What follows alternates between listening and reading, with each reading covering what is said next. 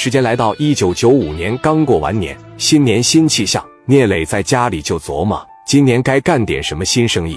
毕竟聂磊其他的生意做的都还可以。王群力说：“磊哥，咱们混社会也有五年时间了，我觉得不忘初心，方得始终。现在的皮鞋生意，你们有没有觉得越来越好做了？而且款式样式也是特别的多。如果咱们手里有一些皮鞋，给青岛的市场供应的话，那绝对是可以证明的。”聂磊说：“那行啊，咱们呢可以重操旧业。你琢磨琢磨，这个皮鞋的生意应该怎么做？”王群力说。行，王群力经过一番打听，有人就把电话给王群力打来了。电话一接通，老王说：“群力，我是老王呀，我听说你最近在找一批皮鞋是吧？你一直在找厂家给你供应皮鞋，有这么回事吗？”王群力说：“有啊，怎么了？你说吧。”老王说：“在我们温州有一个皮鞋厂倒闭了，老板带着小姨子跑路了，老板娘就想把厂子里面的几万双皮鞋给处理了，而且质量非常好。”王群力说：“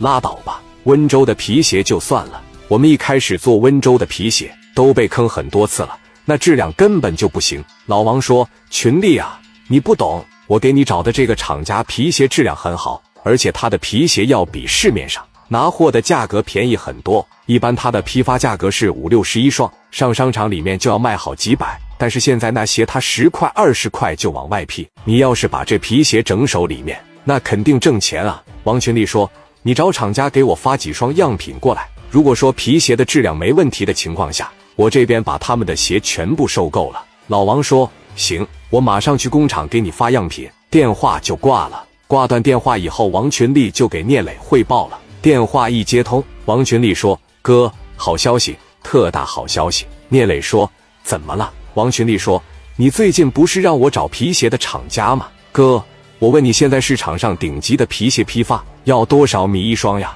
聂磊说，顶级的皮鞋批发要一百多一双吧。王群力说，磊哥，我要说顶级的皮鞋批发，平常五六十能进来，现在十块二十块就能进来，你能信吗？你心动吗？聂磊说，那我当然心动了。那要是几万双的话，那就是几百万的利润呀。王群力说，那可不是，我刚才接到温州朋友的一个电话。他告诉我，有一家皮鞋厂倒闭了，库存有几万双皮鞋，而且这批皮鞋的质量很好。咱不行，一下都给他买过来吧。聂磊说：“群力，这个事你可要打听好了，咱可别像前几年被坑了。”王群力说：“你放心吧，磊哥，我已经让他给我发样品了。如果说东西可以的情况下，我就去找市场，有了销路以后，我就把他那几万双皮鞋全部给他买了。”聂磊说：“群力，你想怎么干就怎么干吧。”哥的生意不是一直都是你打理吗？